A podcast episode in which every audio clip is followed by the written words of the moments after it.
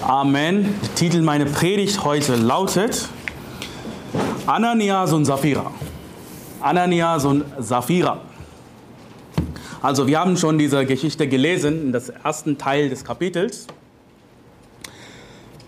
Viele Christen sind von dieser Geschichte sehr schockiert. Ja, sie lesen diese Geschichte und dann, hey, was macht der Gott des Alten Testaments hier? Sie sagen, ja, Gott hat in dem Alten Testament Menschen getötet, aber ich dachte, dass nach Jesus Gott sich verändert hat. Das ist die Meinung, viele Christen haben. Weißt du, Gott, hat, Gott ist ein bisschen wenig zornig geworden oder so. Aber die Bibel sagt, denn ich, der Herr, verändere mich nicht. Ja? Gott ändert sich nicht. Und Jesus ist das Gleiche gestern, heute und für alle Ewigkeit. Genau. Und äh, ich möchte ein bisschen, lass uns die, den Hintergrund einmal zusammenschauen. Ja? Was passiert hier? Apostelgeschichte Kapitel 5 ist, ist gar nicht so weit nach der Zeit Christi, ja? nach der Himmelfahrt Christi. Ja? Das ist das erste Kirche, die erste Gemeindegründung. Also sie waren, Ananias und Sapphira, waren Mitglieder einer wirklich großartigen Kirche. Ja, das ist eine gute Gemeinde, kann man sagen. Ja, diese Kirche hat die richtige biblische Leitung. Ja, sie waren selber von Aposteln geleitet die von Jesus selbst ordiniert waren, oder? Die richtige Kirche. Sie haben hart gepredigt. Ja? Harte Predigten in dieser Gemeinde. Sie waren fundamentalistisch. Ja? Sie haben Heilssicherheit gepredigt. Einmal gerettet, immer gerettet. Sie haben das wahre Evangelium gepredigt. Und sie tauften Menschen, nachdem sie gerettet waren. Das ist keine katholische Kirche. Ja? Kann man sagen, das war der NIFB-Kirche von damaliger Zeit. Oder? In einem Land, wo eine abgefallene Religion gab. Genauso wie heute. Christentum ist eine abgefallene Religion in Deutschland. Ja? Und nicht nur das, diese Gemeinde hat viele, viel Seelengewinnen gemacht. Oder? Sie haben viele Menschen gerettet. Die Bibel sagt, dass äh, in einem Tag gab es 3000 Menschen, die getauft worden waren. Ja? Das ist krass, das ist so unvorstellbar. Ja? Sie haben große Werke für den Herrn gemacht. Diese Kirche. Ja? Und nicht nur dass diese Kirche wuchs schnell. Na? Viele Mitglieder dieser Kirche haben großzügig und selbstlos gegeben. Weißt du? Sodass alle, die in Not waren, versorgt wurden. Sie waren wie eine Familie. Guck mal, die Bibel sagt in der vorherigen Kapitel, Apostelgeschichte Kapitel 4, Vers 32, in dem es heißt, Kapitel 4, Vers 32, und die Menge der Gläubigen war ein Herz und eine Seele, und auch nicht eine sagte, dass etwas von seinen Gütern sein eigen sei, sondern alle Dinge waren ihnen gemeinsam. Und guck mal, Vers 34. Es litt auch niemand unter ihnen Mangel, denn die welche Besitzer von Äckern und Häusern waren, verkauften sie und brachten den Erlös des Verkauften. So großzügig kann man sagen. Ja? Ihre Herzen waren in ihrer Liebe zum Jesus Christus miteinander verbunden. Weißt du? Und eine solche Kirche, lass mich hier sagen, eine solche Kirche ist in Deutschland schwer vorstellbar. Ich war in viele Gemeinden vorher. Ja? Und diese Kultur habe ich gar nicht gesehen in anderen Kirchen. Weißt du? In Deutschland besonders, wo Menschen zu empfindlich auf ihren persönlichen Raum achten. Personal Space, ja? wo sie Einsamkeit und wenige soziale Interaktion bevorzugen. Ja? Viele Leute sind einsam, sie wollen nicht viele Freunde haben. Ja? Und ich habe, ich habe gesehen, es gibt Leute, die in diese Kirche gehen, in EFG, FEG, und jahrelang, sie, immer, sie haben immer noch keine richtigen Freunde, richtige Familie. Und viele wissen das und deswegen haben sie eine Lösung. Sie, sie bringen diesen Hauskreis, lass uns Hauskreis haben, als eine Lösung dafür. Aber das ist keine biblische Lösung, weißt du? Diese Kirche war wie eine Familie. Sie waren Brüder und Schwestern füreinander und ich hoffe, dass du und ich daran arbeiten, so zu sein. Ja, wir sollen auch wie eine Familie sein. Das ist richtig, das ist wichtig. Wir sind Brüder. Besonders unter als Baptistenkirche zuverlässiges Wort, wenn wir so viele Verfolgung haben. Amen, das, das kriegen wir, hören wir. Und in solch, in solch einer Zeit, in solch einer Kirche, gab es dieses wunderschönes Paar, Ananias und Sapphira. Ja? Und ich glaube, dass sie gerettet waren. Sie waren gläubig. Also das kann ich nicht zu 100% sagen, aber ich glaube das, weil äh, es gibt kein wesentliches Argument, dass sie es nicht sind. Weißt du? Und weißt du, Namen haben Bedeutung, ja? Deine Name hat eine Bedeutung. Meine Name hat eine Bedeutung. Also Ananias bedeutet die Gabe Gottes. Gott hat gegeben, das Geschenk Gottes. Das ist, was Ananias bedeutet. Sapphira bedeutet schön wie ein Edelstein. Weißt du? Daher kommt auch der Name Saphir, dieser Edelstein. Saphir, schön wie ein Edelstein. Weißt du? Sie haben die beste Kirche gefunden. Sie haben in ihrer Baptistenkirche zuverlässiges Wort gefunden. Ja, damals. Und sie haben die beste Gelegenheit gefunden, Gott zu dienen. Sie haben die beste Umgebung gefunden, um geistlich erfolgreich zu sein, Freude zu haben, ja, in jeder Hinsicht zufrieden zu sein, oder? Und weißt du, ich kenne auch zum Beispiel, ich kenne auch Männer in Deutschland, sie gehen in, äh, in der Gemeinde, sie haben angefangen in eine Gemeinde zu gehen und sie hoffen, dass sie eine Frau finden können. Und sie sind jahrelang in einer Gemeinde und sie sind immer noch Single. Ja? Wenn du jahrelang in einer Gemeinde bist, du bist immer noch nicht verheiratet, das ist traurig. Das ist schade. Ja? Und äh, für Ananias, das war kein Problem. Er hatte eine Frau. Ja? Er war gesegnet, eine Frau zu haben. Viele Singles würde Ananias sagen, Mann, du bist glücklich, du bist, du bist gesegnet, du hast eine Frau. Ja? Also, nichts Gutes wurde ihm vorenthalten. Ja? Er hat alles, was er will. Ja? aber sie hatten gewisse Probleme. Ihr Herz war nicht am rechten Fleck. Was waren ihre Probleme? Was können wir von Ananias und Sapphira lernen? Guck mal, sie hörten gute Predigten. Ja? Aber sie waren nicht wirklich daran interessiert, diese guten Predigt zu befolgen. Weißt du? Guck mal, als NIFB-Christen haben wir zweifellos Zugang zu großartigen Predigten, oder? Wir haben die beste Predigten der Welt. Und ich spreche nicht über mich, ich spreche über unser Pastor in den USA und ihre Pastorfreunde. Wir haben die beste Predigten der Welt. Kannst du bitte bessere Predigten empfehlen? Ich, will, ich möchte gern hören. Ja? Ich kann es nicht finden, weißt du? Aber lass mich ja sagen, vielleicht sagst du, ich höre zehn Predigten pro Tag, ich höre so viele Predigten, ich bin immer up to date. Aber deine Redlichkeit liegt tatsächlich darin, dem Wort Gottes zu gehorchen, nachdem du diese Predigten gehört hast. Weißt du, du kannst nur ein Predigt hören pro Woche und dann gottesfürchtig sein. Hey, das ist toll. Ananias und Sapphira, was war das Problem? Sie wollten, also sie hatten kein Interesse, Gott zu gehorchen, ja? aber sie wollten als gehorsame Menschen angesehen werden. Weißt du? Sie wollten als großzügige Menschen wahrgenommen werden. Sie wollten als geistlich reife Gläubige angesehen werden, was die Leute über uns denken, was die Leute über mich denken. Weißt du? Sie haben, was, also was haben sie gemacht hier? Also kurze Geschichte nochmal. Sie haben eine, einige Besitztümer verkauft. Ja, er hat das getan. Den Preis, den sie dafür erhielten, gaben sie zum Teil der Gemeinde, zum Teil behielten sie ihn für sich. Ja? Aber sie logen, indem sie sagten, sie hätten den gesamten Preis der Gemeinde gegeben. Weißt du, das war, die, das war ihr Fehler, das war ihr Sünde. Und was ist das Erste, was können wir lernen zum ersten Blick? Du sollst nicht lügen. Ja?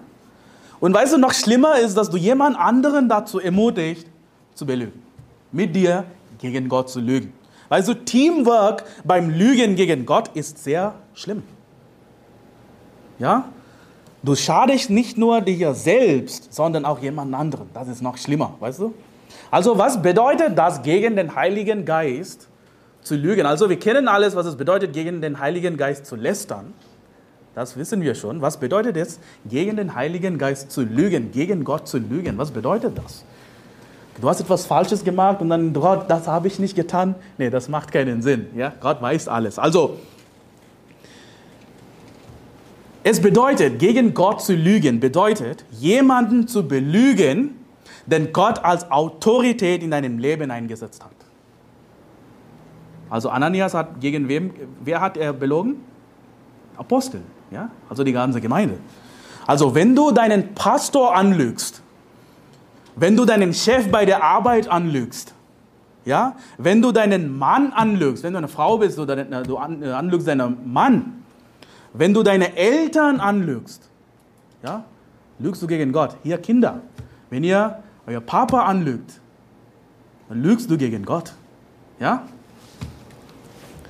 Weißt du, du magst nicht lügen unbedingt über, was du mit deinem Geld machst. Vielleicht lügst du darüber nicht. Aber weißt du, du magst lügen über, was du mit deiner Zeit machst. Oder? Weißt du zum Beispiel, ich gebe, es ist nur ein Beispiel. Einige von euch denk, denkt, dass ich jeden Tag Seelen gewinnen gehe. Nee, das mache ich nicht. Ja, das habe ich vorher gemacht als ich damals davon überzeugt war, okay, ich habe versucht, jeden Tag Seelen zu gehen. Ich habe auch dieses Jahr einige Tage versucht, aber das mache ich nicht. Okay? Bitte denkt nicht, dass, ich, dass Moses jeden Tag Seelen gewinnen geht. Das mache ich nicht. Ja, wenn ich in Pforzheim bin, gehe ich Seelen in Pforzheim sonntags. Ansonsten gehe ich in Magdeburg am Samstag. Aber das ist alles, ehrlich gesagt. Ah, du magst nicht lügen über wie viel Geld du spendest, wie viel Geld du gibst aber du magst lügen über wie viel Verfolgung du erleidest. Ja, wenn du in dieser Gemeinde bist, hast du bestimmt einige Verfolgung in deinem Leben, oder? Vielleicht lügst du darüber, vielleicht sagst du, das ist echt schlecht, weißt du, was in meiner Familie passiert, was mit meinem Mann passiert, was mit meiner Frau passiert, was auf der Arbeit passiert. Vielleicht ist es nicht wirklich so schlimm. Ja? Und lass mich dir sagen, für jede geistliche Tätigkeit, die du in der Gemeinde tust, jede Aktivität, die du in der Gemeinde tust, wenn du sie tust, um Menschen zu beeindrucken, hat die Bibel ein Wort dafür. Was ist das? Ich tue so so und so, ich tue das, ich tue das, dass die Menschen mich merken, dass die Menschen gefallen. Was ist diese Sünde? Okay, ich lese einen Vers von Matthäus 6, 16. Du musst nicht aufschlagen, einfach mich zuhören. Jesus sagte, wenn ihr aber fastet, sollt ihr nicht finster dreinsehen wie die Heuchler, denn sie verstellen ihr Angesicht, damit es von den Leuten bemerkt wird, dass sie fasten. Was hat Jesus dieser Menschen genannt? Heuchler. Das ist Heuchelei. Ja? Was, was ist Heuchelei? Heuchelei ist der bewusste Versuch, den Menschen vorzugaukeln, dass du geistlicher bist, als du wirklich bist ja, dass du großzügiger bist, als du wirklich bist. Das ist Heuchelei. Ja? Guck mal, ein anderes Detail sehen wir hier. Guck mal, äh, die Bibel sagt, dass sie dem Apostel ihren Preis zu Füßen legten. Ja? Guck mal in Apostelgeschichte Kapitel 5, Vers 2. 5, Vers 2.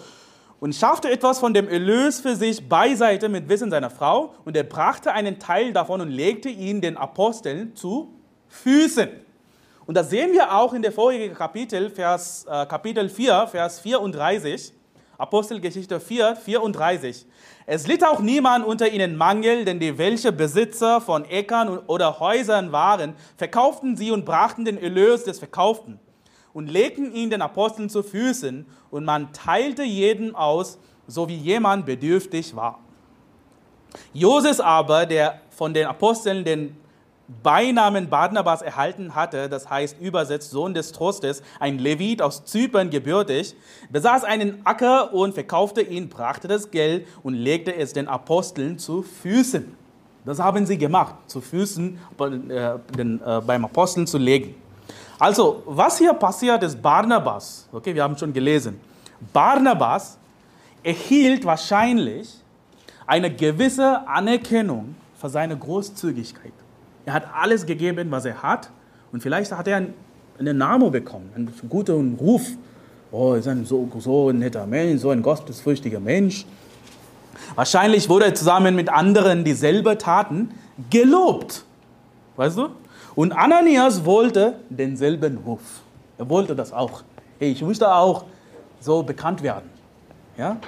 Also, wie heißt diese Sünde? Heuchler, wir haben schon gesehen. Okay, er hat etwas gekriegt. Er hat Lob von Menschen gekriegt. Das will ich auch haben. Neid. Neid. Neidisch, ja? Weißt du, lass mich dir sagen, darüber will ich heute ein bisschen predigen. Neid. Weißt du? Neid ist Teil der menschlichen Natur. Jeder fühlt neidisch. Weißt du, wir, wir kämpfen alle damit. Ich auch. Fühle ich auch Neid. Wenn ich jemanden sehe, der für den Herrn leuchtet, jemand, der Anerkennung bekommt, manchmal fühle ich neidische Gefühle. Weißt du, das ist ganz normal. Und du sollst, lass mich dir sagen, du sollst damit bekämpfen. Du sollst ihn bekämpfen. Ja? Das Gefühl von Neid, einfach dieses Gefühl, muss nicht den Zorn Gottes hervorrufen. Einfach dieses Gefühl zu haben. Aber es, es kommt darauf an, wie du darauf reagierst. Wie du dich verhältst, wenn du neidisch bist. Wie du darauf reagierst. Das kann den Zorn Gottes auf dich hervorrufen. Also, es gibt, lass mich sagen, es gibt Möglichkeiten, neidische Gedanken in etwas Positives umzuwandeln. Und ich gebe einige Beispiele, ja.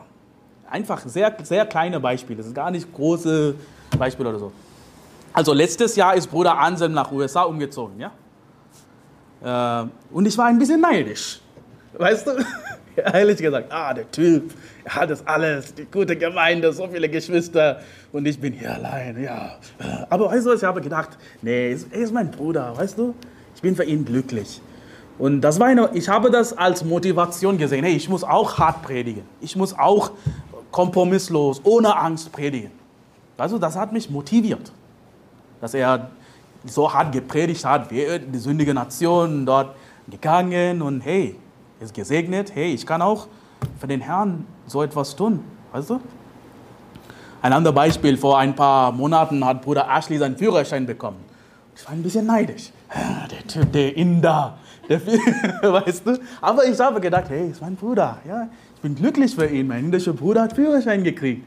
Und weißt du, und ich habe gedacht, hey, weißt du was? Er kann mich jetzt unterstützen. Ja, er gibt mir so viele gute Hinweise, Tipps, wie ich das schaffen kann. Preis den Herrn, dass ich diese Hilfe habe. Weißt du? Oder manchmal, guck mal, in, in dieser Gemeinde gibt es viele Singles, ja? Single-Männer. Vielleicht nehmen wir an, Patrick hat eine, äh, eine Frau, er lernt eine Frau kennen, dann viele Männer werden neidisch sein. Oh, der Bruder Patrick, weißt du, das kann passieren. Nehmen wir an, eine, eine Frau kommt, mit einer christlichen Frau, hübsche Frau, und dann denke ich, hey, es ist gut, vielleicht kann ich sie heiraten. Und dann irgendwann, Bruder Patrick hat einen Schritt gemacht und sie ist mit, mit Bruder Patrick zusammen, dann würde ich sagen, na. Aber weißt du, was eine gute, eine gute Einstellung wäre? Würde ich denken, hey, der ist mein Bruder, er ist mein Bruder. Ich bin glücklich für ihn, dass er diese Frau bekommen hat und nicht irgendein anderer Idiot. Weißt du, einfach diese neidischen Gefühle umwandeln, wechseln mit etwas Positives. Weißt du? Guck mal, als Ananias sah, was Barnabas hat, der Lob, der Barnabas bekommen hat, war er offensichtlich neidisch. Er war neidisch. Er hatte die Gelegenheit, etwas richtig zu machen. Weißt du? Er hätte sich demütigen und Barnabas unterstützen können. Zum Beispiel, vielleicht hätte er sagen können, Bruder, du hast alles gegeben, was du hast.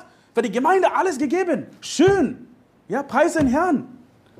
Wenn du jemals etwas brauchst, bin ich da, um dir zu helfen. Also das konnte auch, man, das konnte auch Ananias sagen.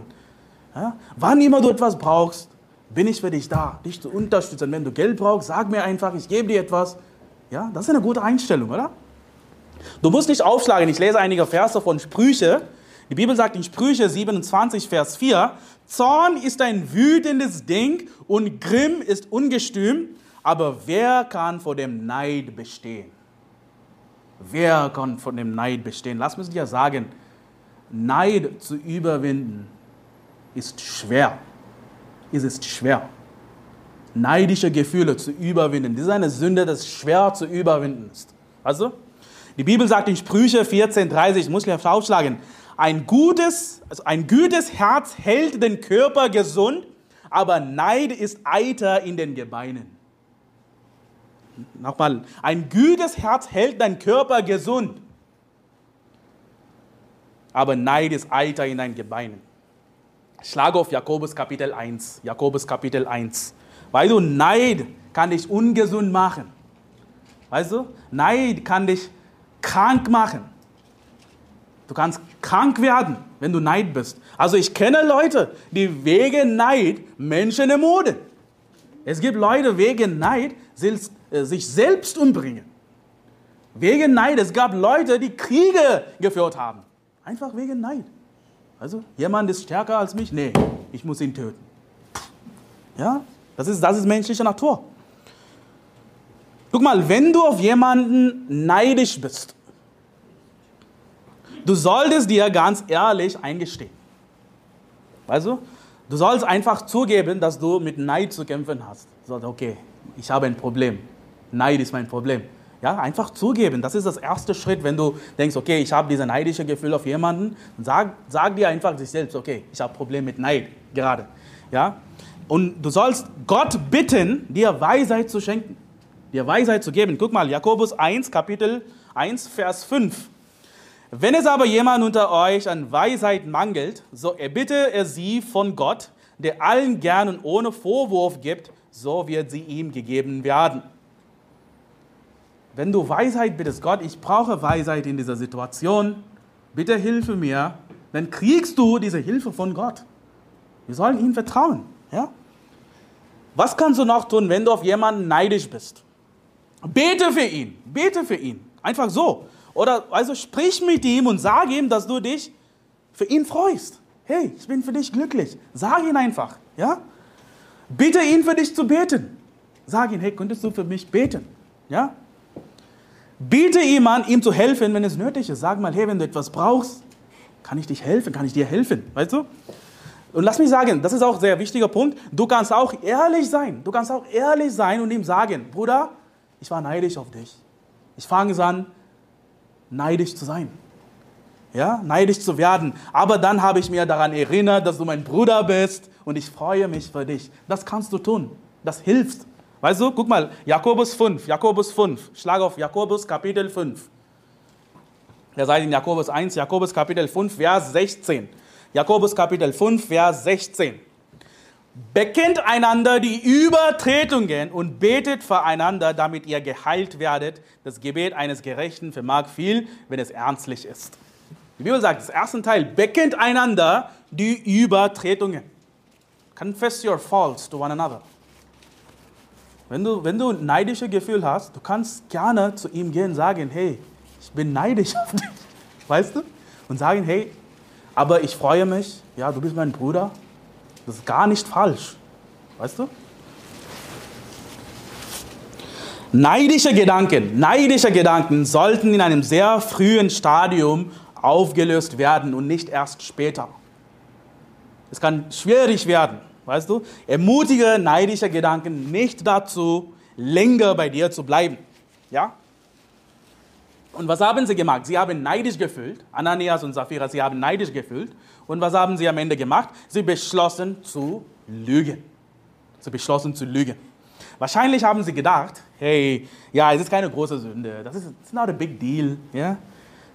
Keiner wird es merken. Diese Lüge wird keine großen Folgen haben. Weißt du? Wir sind immer eine kleine Lüge. Ja? Vielleicht kannst du auch in dieser Art und Weise denken. Es ist in Ordnung zu lügen. Es ist in Ordnung, kleine Lügen zu sagen, damit ich andere zeigen kann, dass mir diese Kirche wirklich am Herzen liegt. Weißt du? Es ist in Ordnung zu lügen, damit ich anderen zeigen kann, dass ich klug bin, dass ich liebevoll bin, dass ich gut bin, dass ich umsichtig bin, dass ich reif bin. Ein, ein bisschen Lügen hier und dort, mit was ich mit meinem Geld gemacht habe, mit was ich mit meiner Zeit gemacht habe. Weißt du, das ist falsch. Und äh, wie, wie hat sich Ananias mit dieser Bosheit infiziert? Guck mal, Apostelgeschichte Kapitel 5, Vers 3. Apostelgeschichte Kapitel 5, Vers 3. Petrus aber sprach Ananias, warum hat der Satan dein Herz erfüllt? Sodass du den Heiligen Geist belogen hast und von dem Erlös des Gutes etwas für dich auf die Seite geschafft hast. Hättest du es nicht als dein Eigentum behalten können und als du es verkauft hattest, war es nicht in deiner Gewalt? Warum hast du denn in deinem Herz, Herzen diese Tat beschlossen, du hast nicht Menschen belogen, sondern Gott. Als aber Ananias diese Worte hörte, fiel er nieder und verschied. Ja? Weißt du, es wurde kein Druck auf Ananias ausgeübt, seinen Besitz zu verkaufen. Er musste das nicht. Ja? Und selbst wenn er ihn verkauft hätte, wäre er nicht verpflichtet gewesen, ihn die Gemeinde zu schenken. Er musste das nicht. Also, nach der Bibel sind die Gläubigen verpflichtet, wie viel deines Einkommens zu geben? Zehntel. Ja? An die örtliche Kirche zu geben. Ja? Wenn du mehr gibst, ist es gut. Gott wird dich dafür segnen. Aber du solltest nicht darüber reden und anderen zeigen, wie viel du gegeben hast, wie viel du gibst. Das ist falsch. Also, es gibt, äh, es gibt eine falsche Lehre hier. Es gibt einige Christen, die diese Einstellung, ich bin heiliger als du, haben. Weil so sie lehren, dass Ananias starb, weil er nicht sein gesamtes Vermögen abgegeben hat. Das ist falsch, das ist gar nicht richtig, das macht keinen Sinn, weißt du? Es war nichts Falsches daran, einen Teil seines Reichtums für sich selbst zu behalten. Das ist gar nicht falsch. Ja, du hast auch deine Rechnungen, du hast auch dein Leben. Ja? Du darfst 90 Prozent deines Einkommens behalten. Das ist gar keine Sünde. Also Ananias hat gelogen und getan, als hätte er seine gesamten Einkünfte gegeben. Weißt du? Und guck mal, Vers 2, Apostelgeschichte Kapitel 5, Vers 2. Und schaffte etwas von dem Erlös für sich beiseite mit Wissen seiner Frau mit Wissen seiner Frau. Und guck mal Vers 8. Da richtete Petrus das Wort an sie, sage mir, habt ihr das Gut um so viel, äh, das Gut um so und so viel verkauft? Sie sprach, ja, um so viel. Guck mal Vers 9. Petrus aber sprach zu ihr, warum seid ihr übereingekommen, den Geist des Herrn zu versuchen? Warum seid ihr übereingekommen? Und weiter heißt es, siehe, die Füße derer, die deinen Mann begraben haben, sind vor der Tür und sie werden auch dich hinaustragen.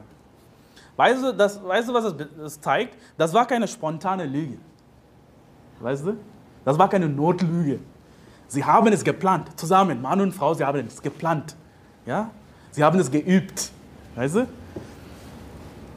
Weißt du, das zeigt, dass auch Sapphira böse war. Weißt du? Seine Frau war auch eine böse Person. Anstatt ihrem Mann zu sagen, dass es falsch ist, was Frauen sagen dürfen, ja, spielte sie mit, einfach. Ja? Also, wenn wir die Bibel lesen, natürlich, was ist die größte Bedrohung für eine Ehe? Scheidung, oder? Muss man sagen, okay, die größte Bedrohung für eine Ehe ist Scheidung. Aber das war für sie kein Problem. Sie waren zusammen, sie waren vereint, sie waren ein Fleisch, auch im Lügen, auch in Sünde. Aber ihre Handlungen führten zu einem Ende, das viel schlimmer war als eine Scheidung. Also, guck mal, Vers 3 äh, nochmal, Vers 3. Petrus aber sprach, Ananias, warum hat der Satan dein Herz erfüllt? Warum hat Satan dein Herz erfüllt? Also das ist sehr klar, dass Ananias vom wer versucht war? Vom Satan versucht. Ja? Guck mal, wenn wir versuchen, eine gerechte Sache zu tun, wenn wir uns an einer geistlichen Aktivitäten beteiligen wollen, wenn wir eine Gelegenheit finden, für Gott einzutreten, Gott zu dienen, in eine richtige Kirche zu kommen, ja, Seelengewinnen zu gehen, was auch immer, versucht Satan uns zu verführen oder abzulenken. Ja, Satan ist unser Gegner, er ist immer gegen uns. Er will uns ablenken, er will uns versuchen, verführen. Weißt du, in diesem Kontext, was lernen wir über Satan? Satan verführt uns, indem er uns einen materialistischen oder finanziellen Vorteil vor Augen führt, auf Kosten eines Handelns gegen Gott. Weißt du, er kann uns versuchen, etwas schlecht zu tun, zu sündigen, und er zeigt uns eine Belohnung. Hey, wenn du diese Sünde tust, kriegst du diese Belohnung. Weißt du? Weißt Satan Lass mich dir sagen, ich habe schon eine Predigt gehalten, wie Satan uns angreift. Heute möchte ich darüber predigen, wie Satan uns versucht. Ja? In diesem Kontext. Satan macht uns gegenüber der Sünde unempfindlich, indem er die Schuld der Sünde abschwächt. Er kann die Schuld der Sünde abschwächen. Zum Beispiel, vielleicht in der Vergangenheit, du hast eine schwere Sünde begangen. Irgendeine Sünde. Ja? Natürlich hast du vielleicht schuldig gefühlt. Hey, ich habe etwas Falsches gemacht. Was habe ich gemacht? Schuldgefühl, ja? Vielleicht hast du auch geweint. Aber du hast diese Sünde nochmal mehrmals begangen. Und das ist es normal geworden. Das kann passieren, oder? Wenn du mehrmals die Sünde tust, die gleiche Sünde. Weißt du, er muss Ananias getäuscht haben, indem er sagte, es ist keine große Sache. Jeder tut das. Jeder tut das. Weißt du, alle diese anderen Christen, sie sind auch Sünder. Sie haben auch Sünde in ihrem Leben. Sie, sie haben auch ihre Probleme. Sie sind nicht perfekt. Sie sind alle Heuchler. Satan kann uns das sagen in unseren Ohren. Ja, keine von diesen Christen sind gut. Sind alle Sünder, sind alle Menschen. Aber du kannst auch ein bisschen sündigen, ist auch in Ordnung. Weißt du? Vielleicht hat er gesagt in deinem Ohr, es ist dein Geld. Du hast es nicht gestohlen, du hast es ehrlich verdient. Also ist es keine große Sache, wenn du darüber lügst, was du damit machst. Es ist dein Geld am Ende des Tages. Weißt du? Manchmal können wir auch denken, weißt du, in dieser Art und Weise zu verhalten, in dieser Art und Weise zu re reagieren. Ist normal. In Deutschland ist das Standard. Weißt du, viele machen das, jeder macht das. Okay, ich weiß nicht, es gibt so viele Beispiele. Deshalb ist es keine Sünde. Also, ich, äh, nehmen wir an ein Beispiel. Sagen wir, du hast eine schlechte Laune gerade. Ja? Du bist unter Stress, du hast eine schlechte Laune und du bist deshalb unhöflich. Du bist deshalb wütend auf jemanden. Weißt du? Und du, bist, du, du zeigst gerade eine schlechte Einstellung, weil du eine schlechte Laune hast. Weißt du, wie Satan dich äh, versuchen kann? Satan kann in deinem Ohr sagen, das ist in Ordnung, ist okay. Ja, du stehst unter dem Druck, du hast Stress gerade in deinem Leben. Die Leute werden verstehen, wenn du schimpfst, wenn du all diese schlechten Dinge sagst, ist okay. Weißt du, er kann auch sagen, in deiner Familie reden alle so. Ja, du bist in diesem Umfeld aufgewachsen, wenn du in dieser Art und Weise redest, ist okay. Keine großen Dinge. Niemand wird dir für dein Verhalten einen Vorwurf machen. Sie werden dich verstehen. Vielleicht, wie weißt du das? Vielleicht Menschen werden verletzt durch deine Worte. Die Art und Weise, wie du redest. Vielleicht weißt du nicht einmal, dass du gerade lügst. Keine Ahnung. Weißt du? Oder Satan kann auch dir sagen, wenn er dich versucht zu sündigen, er kann auch sagen, hey, du bist gerettet. Einmal gerettet, immer gerettet. Du bist Kind Gottes. Ja, du kannst dein Heil nie verlieren. Du kommst nie in die Hölle. Also Gottes Gnade ist im Überfluss vorhanden. Einfach sündiger ein bisschen ist okay. Du hast schon angefangen, mach das fertig. Ja, du bist, aber äh, hat er gelogen? Das ist die Wahrheit, oder? Du bist immer noch Kinder Gottes. Amen, das ist richtig. Du kannst dein Heil nie verlieren. Egal wie viel du sündest. Aber weißt du, was, was er verbergt, was er versteckt? Dass Gott dich in diesem Leben bestrafen kann. Das vergessen wir manchmal. Ja? Satan, ja, also wir haben schon gesehen, Satan macht uns gegenüber der Sünde unempfindlich, indem er die Schuld der Sünde abschwächt. Satan kann die Folgen der Sünde von dir verbergen. Die Konsequenz kann er verbergen. Vielleicht sagt er nur dieses einmal, mach das fertig, nur einmal. Ja? Morgen kannst du wieder Buße tun. Du kannst um Vergebung bitten. Du kannst heute ein bisschen sündigen und morgen wieder neu anfangen. Du kannst morgen früh aufwachen, ja, gebeten, Bibel lesen, fünf Kapitel, zehn Kapitel lesen, Seelen gewinnen gehen. Ja, wenn du morgen aufwachst, dann ist diese Sünde in der Vergangenheit. Dann kannst du das nicht mehr ändern. Passt es passt. Satan kann uns auch in dieser Art und Weise führen. Weißt du? Wenn wir, wenn wir versucht werden zu sündigen, denken, okay, ja, es ist nur eine Sünde. Ich, ich habe schon sowieso so viele Sünden in meinem Leben gemacht. Weißt du? Wenn ich diese kleine Sünde begehe, ist es okay, es macht keinen großen Unterschied. Morgen ist wieder neu, es ist in der Vergangenheit. Das kann ich dann nicht mehr ändern, wenn ich das einfach heute tue.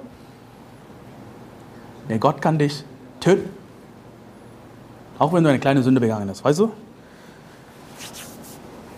Guck mal, wenn Ananias und Sapphira gewusst hätten, was mit ihnen geschehen würde. Glaubst du, sie hätten dich darauf eingelassen? Wenn jemand äh, ein Video zeigt, hey, was mit dir passieren würde nächste Tag, nächste fünf Stunden. Nee, diese Lüge sagen wir nicht, weißt du? Satan kann die Sünde sehr vergnüglich aussehen lassen. Satan kann die Sünde sehr vergnüglich aussehen lassen. Weißt du, es gibt zum Beispiel, es gibt ja, diese Sünde gibt es, diese Sünde zu tun. Okay, das ist Sünde. Aber weißt du was? Die Sünde zu suchen ist auch sehr aufregend, weißt du? Vielleicht hast du geplant, heute Abend sündige ich. Ich mache diese Sünde. Ich habe ein Gespräch geplant. Ich werde diesen Mensch so und so beschimpfen. Ich werde diese Lügen sagen. Den ganzen Tag lang denkst du darüber. Du bist sehr aufgeregt. Du bist sehr begeistert. Egal welche Sünde. Vielleicht hast du beschlossen, okay, heute, meine Freundin hat mich eingeladen. Wir schauen einen Film zusammen heute, nur allein, sie und ich. Dann denkst du darüber den ganzen Tag, was passieren kann. Das ist aufregend. Weißt du? Er kann die Suche nach der Sünde sehr aufregend scheinen lassen. Weißt du, Satan wird dich äh, verführen, zu glauben, dass die Sünde dich erfüllen kann. Weißt du? Dass die Sünde dich befriedigen kann. Dass die Sünde deine Situation verbessern kann. Weißt du? Er kann diese Lügen sagen, hey, wenn ich diese Sünde tue, wenn ich diese Lüge sage, wenn ich in dieser Art und Weise, was auch immer tue, dann wird meine Situation besser. Es ist aufregend, die Sünde zu suchen. Sie sieht aus wie ein Geschenk, weißt du? Von, von Ferne, wenn du Sünde anguckst. Sieht wie ein Geschenk, das schon wunderschön verpackt ist. Ja? Je mehr du dich die Suche nach Sünde beschäftigst, desto süßer erscheint die Sünde. Ja? Die Sünde übt Druck auf dich aus, nach ihr zu graben, als ob du nach einem Schatz graben würdest. Ja? Du denkst, vielleicht finde ich Gold. Ja? Wenn du endlich die schöne verpackte Kiste gefunden hast, du hast endlich das gefunden. Das ist hier, das liegt direkt von dir, diese schöne, wunder, wunderschön gepackte Box. Und dann du bist aufgeregt. Dann du öffnest das. Ah, lass mich das öffnen. Hey, ich habe das endlich gefunden. Was gibt's drin? Nichts. Nichts. So sieht Sünde aus, ne? Es gibt keinen Käse am Ende des Tunnels. Nix. Was eine Zeit verschwunden? Also, was du am Ende wirklich bekommst, ist die Strafe Gottes, weil, weil du gegen ihn gesündigt hast. Also, wie hätte Ananias reagieren sollen, als er mit dieser Versuchung konfrontiert wurde? Als Satan ihn versucht hat, wie hätte er reagieren sollen? Er hätte sagen sollen, weiche von mir, Satan. Weiche Satan. Denn es steht geschrieben, du sollst den Herrn, deinen Gott, anbeten und ihm allein dienen. Das hat Jesus gesagt, als er von Satan versucht wurde. Oder hätte er sagen sollen, ich habe und mein Haus, wir wollen dem Herrn dienen. Was Josua gesagt hat. Weißt du, um wie Jesus Widerstand leisten zu können, solltest du das Wort Gottes gut im Griff haben, weißt du?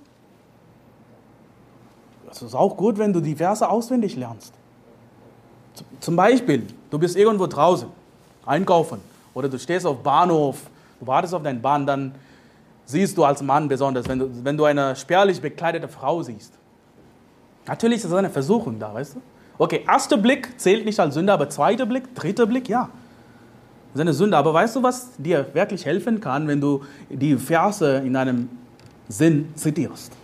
Weißt du? Ich habe einen Bund beschlossen, mit den Augen einer Frau nicht begehrlich, begehrlich, begehrlich zu sehen. Weißt du? Wenn du Verse zitierst, das kann dich wirklich helfen. Ja? Lass mich dir sagen, kleine Sünden bleiben nicht klein. Geheime Sünden bleiben nicht geheim. Ja? Lügen bleiben nicht als Lügen. Lügen bleiben keine Lügen. Die Bibel sagt, ihr werdet erfahren, dass eure Sünde euch finden wird. Deine Sünde wird dich finden. Die Bibel sagt in 4. Mose 32, 23. Weißt du, ein Jäger, ein Jäger braucht nur einen Fuß des Tieres, um es zu fangen. Ein Fischer braucht nur einen Bissen von seinem Köder, um seinen Fisch zu fangen. Ein einziges schmutziges Video kann dich auf deinen, einen dunklen Pfad verführen. Ja? Nur einmal Alkohol zu trinken, kann schwerwiegende Folgen haben in deinem Leben. Nur einmal. Ja? Du kannst die beste Kirche besuchen und trotzdem sterben, wenn du nicht im Geist wandelst. Guck mal, lass mich sagen, diese Kirche, Baptistenkirche, zuverlässiges Wort, ist nicht für die Sicherheit deines Lebens verantwortlich. Ja? Wir geben hier keine Lebensversicherung. Ja, oder? Nee. Und das ist mein nächster Punkt. Lass mich dir sagen. Also, was, was, was, was ist mit ihnen passiert? Ananias und Sapphira. Gott hat ihn einfach getötet. Ne? Gott tötet Menschen. Amen. Und lass mich das anders ausdrücken. Gott kann dich töten. Gott kann mich töten. Ja? Furchtbar. Guck mal, in der Bibel hat Gott für einige wirklich schlimme Sünden die Todesstrafe eingeführt. Ja?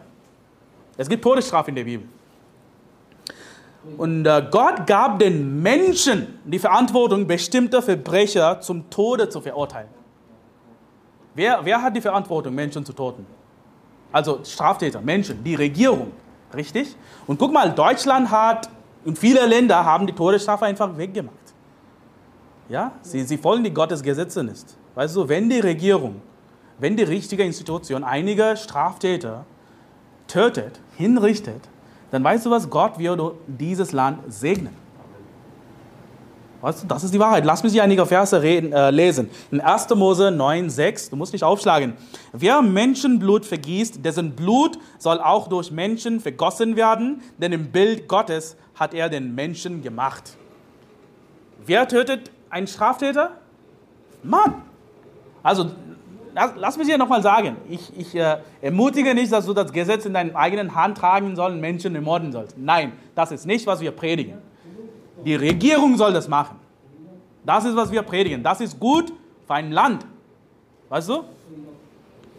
Die Bibel sagt, falls du sagst, okay, das ist Alten Testament, okay, Römer 13, 4, denn sie ist Gottes Dienerin zu deinem Besten, tust du aber böse, so fürchte dich, denn sie trägt das Schwert nicht umsonst, Gottes Dienerin ist sie, eine Rächerin zum Zorngericht an dem, der das Böse tut. Wer trägt das Schwert? Gott hat Übrigkeiten gesetzt, wenn du Römer 13 liest. Ja, und sie sollen diese Todesstrafe einführen, laut der Bibel. Weißt du, ich glaube das. In heutiger Gesellschaft, egal welcher Zeit, Neues Testament, Altes Testament, einige Sünder sollen von der Regierung getötet werden. Homosexuellen, Zauberer, wie sagt man, die, diejenigen, die Menschen rauben, Human Trafficking, Kidnappers, Pädophilen, lass mich sagen, auch Ehebrecher. Ehebrecher sollen auch getötet werden. Todesstrafe soll in Kraft sein und wenn, wenn diese Menschen getötet werden, dann wird Gott dieses Land segnen. Weißt du, so einfach ist das. Und wir predigen einfach, was in der Bibel steht. Das ist die Wahrheit. Ich habe mehr Respekt für Gottes Gesetze. Ja? Also, das haben wir schon gesehen. Schlag auf 1. Mose Kapitel 38. 1. Mose Kapitel 38.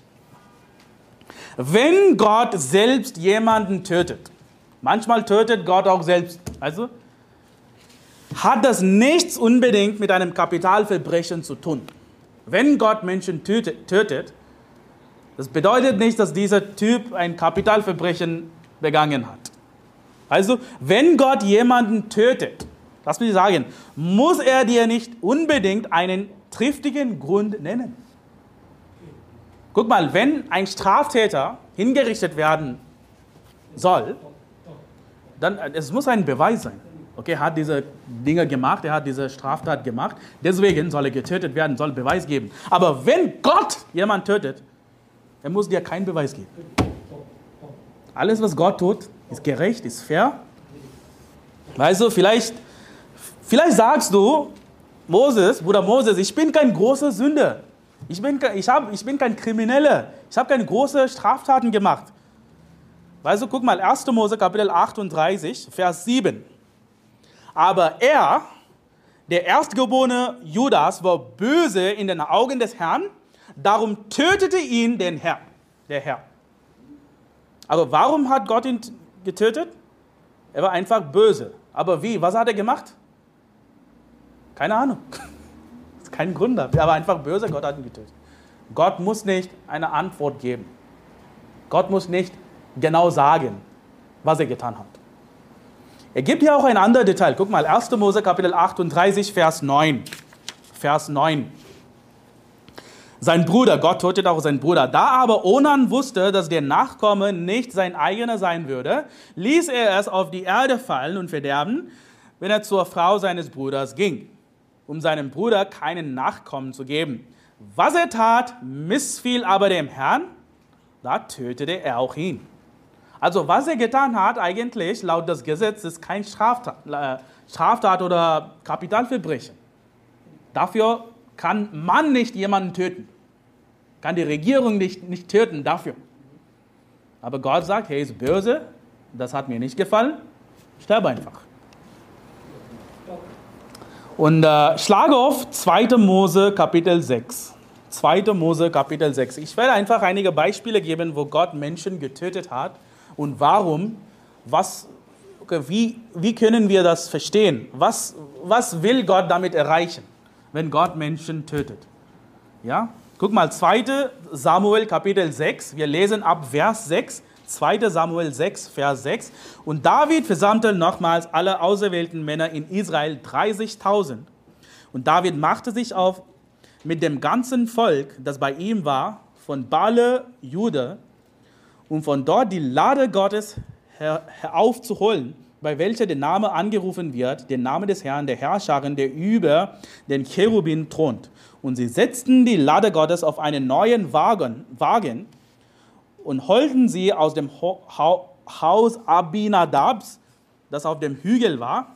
Usa aber und Achio, die Söhne Abinadab, sorry, lenkten den neuen Wagen und sie führten sie aus dem Haus Abinadabs Weg, das auf dem Hügel war, und begleiteten die Lade Gottes. Achio aber ging vor der Lade her. Und David und das ganze Haus Israel spielten von dem Herrn mit allerlei Instrumenten aus, Zypressenholz, mit Zittern und mit Hafen, mit Tamburinen mit Schellen und mit Zimbeln. Und als sie zur Tenne Nachons kamen, griff Usa nach der Lade Gottes und hielt sie fest, denn die Rinder waren ausgeglitten. Da erbrannte der Zorn des Herrn gegen Usa und Gott schlug ihn dort wegen des Vergehens, so starb er dort bei der Lade Gottes.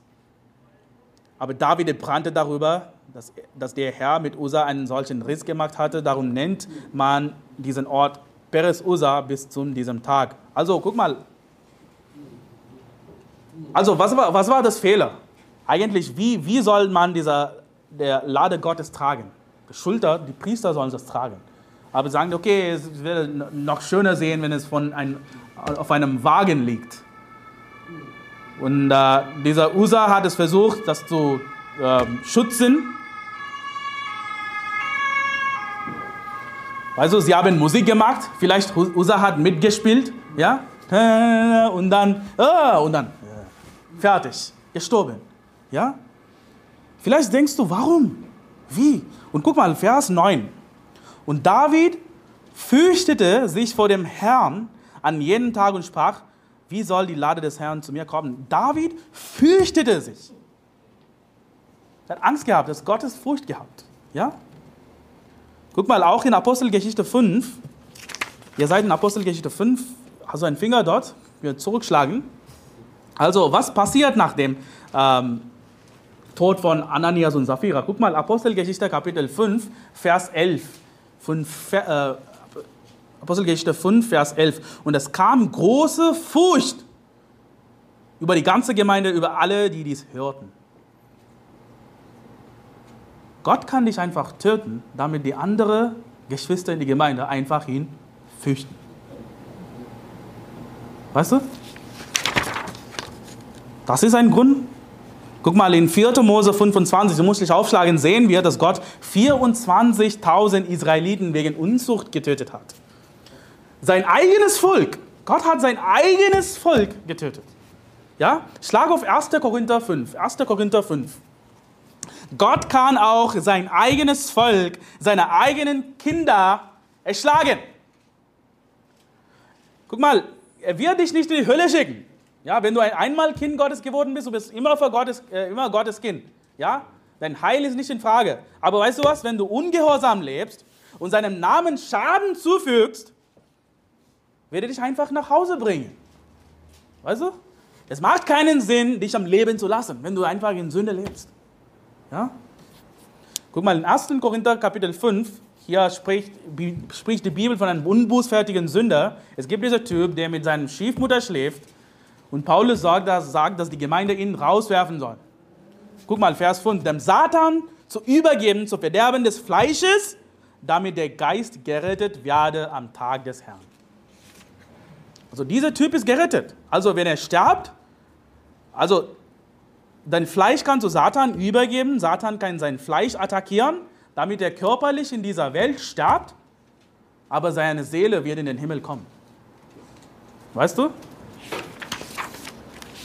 Vielleicht, vielleicht sitzt du hier und sagst du, Moses, so, Bruder Moses, so eine Situation habe ich gar nicht erlebt. Ich, habe, ich kenne niemanden, der in dieser Art und Weise gestorben ist, einfach in der Gemeinde gestorben ist.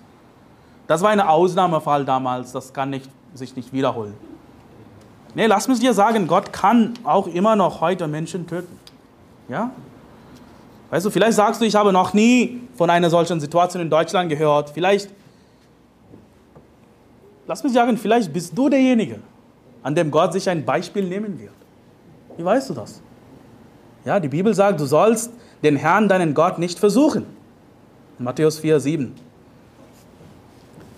Weißt du, ich gebe ein Beispiel. Ja, ich, ich, ich kenne persönlich viele Leute. Ich kann, ich kann auch auf meine Hand zählen, Leute, die ich persönlich gekannt habe, wegen Sünde einfach gestorben wurden. Ja, Motorradunfall, ja, in dieser Art und Weise. Als ich neu in äh, Deutschland war, ich war in Bernburg in dieser Stadt. Und äh, ich war in einer EFG-Gemeinde, Baptistengemeinde. Und dort äh, fang seine Familie uns besucht. Es waren neue Besuche. Sie sind äh, nach Bernburg, Bernburg umgezogen. Vater, Mutter, vier Kinder. Ja, und sie waren sehr, sie sahen sehr fundamentalistisch aus. Der Mann hat immer Anzug getragen, die Frau hat immer richtige Frauenkleider getragen. Und das ist eine EFG-Gemeinde. Die anderen Frauen haben Hosen getragen, weißt du? Und ich habe bemerkt, dass sie diese Frau angucken und sagen, na, guck mal, diese Frau, ja, sie so, sie unterordnet sich ihrem Mann in dieser Art und Weise. Ja, weißt du? Und die Kinder waren auch sehr ordentlich. Nachdem sie in die Gemeinde kommen, sie grüßen alle Leute. Ja, guten Morgen, guten Morgen. Ja, sie waren sehr gut, wie sagt man, good behavior. Ja, gute Unterhaltung, ja. Und, ähm, und der Mann war auch sehr, er hat auch manchmal, manchmal gepredigt in der Gemeinde. Und äh, er, er, ging auch äh, zu jüngeren jüngere Leute die in Beziehung waren, sagen, hey, du sollst heiraten. Nicht einfach in Beziehung bleiben. Weißt du? Und ich habe wirklich einen Respekt gehabt für diesen Mann. Ja, toller Typ. In einer EFG-Gemeinde, in einer deutschen deutsche Gemeinde. Ja, sehr fundamentalistisch, altmodisch, Gottesfurcht. Und dann bin ich nach Leipzig äh, umgezogen. Ich war in Leipzig. Irgendwann, habe, habe ich bekommen. Er ist gestorben. Wie? Überdosis. Das war ein Schock. Was? Niemand wusste, dass er ein Problem hatte mit Drogen oder was auch immer. Ja? Drogenproblem, er hat ein Drogenproblem gehabt, Überdosis. Kann auch passieren, kann auch heute passieren, weißt du? Das war nur ein Beispiel. Also, es wäre schrecklich, wenn jemand einfach so stirbt, oder? Das, wir werden alle fürchten. Wir werden große Furcht haben, wenn, wenn, du, wenn, wenn du der, der Typ bist, der stirbt wegen Sünde. Und äh, nicht nur das, guck mal, wir in dieser Gemeinde, Baptistenkirche zuverlässiges Wort, beten wir auch Stoßgebete, Fluchtgebete. Ich habe gegen Lothar Gassmann gepredigt, dass er sterben soll, dass Gott ihn töten soll. Ja? Also ich habe, lass mich sagen, ich habe niemals gesagt, dass du rausgehen und ihn töten sollst. Ja, das ist, was sie sagen, das ist eine Lüge. Nee. Zu Gott gehört die Rache und Gott kann ihn töten. Wir haben einfach dafür gebetet. Hey Gott, er ist ein falscher Lehrer, er ist ein falscher Prophet, er führt Menschen in die Hölle. Einfach bitte töte ihn. Ja? Und wenn wir Fluchgebete beten, sollen wir vorsichtiger sein. Sollen wir mehr Gottesfurcht haben. Ja? Nehmen wir an, ich habe äh, äh, Fluchgebet gegen Lothar Gassmann gebetet, aber ich habe selber in meinem Leben Sünde und dann Gott tötet mich. Ist das nicht peinlich? Was werden die Leute sagen? Er hat gegen Lothar Gassmann gepredigt, selber getötet, selber gestorben. Was ist mir los? Also, wenn du auch in deinem Leben Stoßgebete, Fluchgebete betest, sollst du vorsichtig sein. Ja? Gott kann dich töten. Ja? Was lernen wir noch? Vielleicht denkst du, guck mal, Moses, wenn du so ein Predigt predigst, wenn du sagst, dass die Leute in diese Gemeinde kommen, sterben können, Gott kann dich töten, aber die Leute werden aufhören, in die Gemeinde zu kommen dann. Ja, das ist kein positiver Predigt. Aber guck mal, ihr seid in Apostelgeschichte 5. Sofort danach. Guck mal, Vers 14. Apostelgeschichte 5, 14. Und immer mehr wurden hinzugetan, die an den Herrn glaubten, eine Menge von Männern und Frauen. Es kamen mehrere Leute. Weißt du? Lass mich dir sagen, wenn du wegen Sünde stirbst, das hoffe ich nicht, ja? Natürlich, alle anderen werden Gottesfurcht haben. Und nicht nur das, mehrere Leute werden kommen. Weißt du? Ja, und, und äh, was, was, das Letzte, was wir lernen können, guck mal, da sind, da sind natürlich ein Ehepaar, ne? Ananias und Sapphira sind ein Ehepaar, sind verheiratet. Und ja, ich werde nicht über Ehe reden, Ehe predigen. Dasselbe bin ich nicht verheiratet, darüber kann ich nicht predigen. Aber weißt du was, ich kann vielleicht etwas zu uns Single-Männer etwas sagen, weißt du? Also ich bin auch Single, ich vorbereite mich auch. Ja, ich suche auch eine Frau. Ich hoffe, dass ich irgendwann heiraten kann, meine eigene Familie haben kann. Ja, und ich werde mit euch einige Hinweise teilen, die meine Mutti mir immer wieder sagt. Ja? Guck mal, als Männer haben wir Fantasien, oder? Manchmal denken wir über unsere zukünftige Frau. Ja, hey, wenn ich endlich diese Frau finde, wenn ich endlich heirate, ja, ich werde, ich werde meine 100% geben. Ich werde das beste Mann der Welt sein. Ich werde das beste Vater der Welt sein. Ich werde so geduldig mit meiner Frau sein. Ich werde immer schöne Dinge sagen. Ich werde so romantisch sein. Ja, als Männer haben wir diese Fantasien. Ja, besonders wenn du Single bist. Ja, aber meine Frage an dich wäre, wie ist dein Leben heute? Lass, lass mich dir so anders ausdrücken. Wie ist dein Zimmer heute? Wie, ist, wie sieht deine Wohnung aus? Wo sind deine Klamotten? Wie sieht dein Bett aus? Wie sieht dein Couch aus? Wenn du sagst, nee, das will ich nicht beantworten, bitte ein anderes Thema, bitte, lass mich dir sagen, deine zukünftige Frau wird, mir dir, wird mit dir nicht glücklich sein.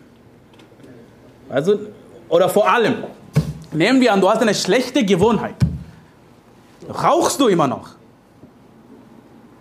Trinkst du ab und zu Alkohol? Schaust du immer noch weltliche Filme? Hörst du auch immer noch weltliche Musik? Oder guckst du immer wieder schlechte Videos an im Internet? Weißt du, wenn du einige Gewohnheiten hast, lass mir dir sagen, verletzt du deine zukünftige Frau jetzt schon verletzt du deine zukünftige Familie, zukünftige Kinder jetzt schon.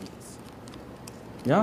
Wann immer du versucht wirst, diese Sünde zu tun, okay, ich habe diese Versuchung, jetzt soll ich das tun, soll ich das nicht, denk daran, dass eines Tages, dass du ein Mann sein wirst, dass du ein Ehemann sein wirst, dass du ein Vater sein wirst. Denk über deine zukünftige Familie, deine zukünftige Frau. Ja, der Satan wird das immer wieder von dir das verstecken. Verderben. Nee, denk darüber nicht, damit du diese Sünde tust. Weißt du? Und was lernen wir noch von Ananias? Sei nicht geldgierig. Sei nicht geldgierig, besonders wenn du Single bist. Denk nicht immer über Geld. Ja? Und vor allem sei, sei nicht ein neidvoller Mensch. Immer, neid, der, immer neidisch auf andere, andere bist. Das ist auch ein Problem. Ja? Sei kein Heuchler. So viele Dinge können wir von Ananias lernen, was wir nicht tun sollen. Weißt du? Und äh, lass mich so sagen, also, das ist auch ein harter Predigt für mich. Also, das ist ein harter Predigt. Ja? Ist auch für mich. Ja, du sollst einfach dein Leben in Ordnung bringen. Ja, das wollte ich einfach sagen. Lass uns jetzt beten.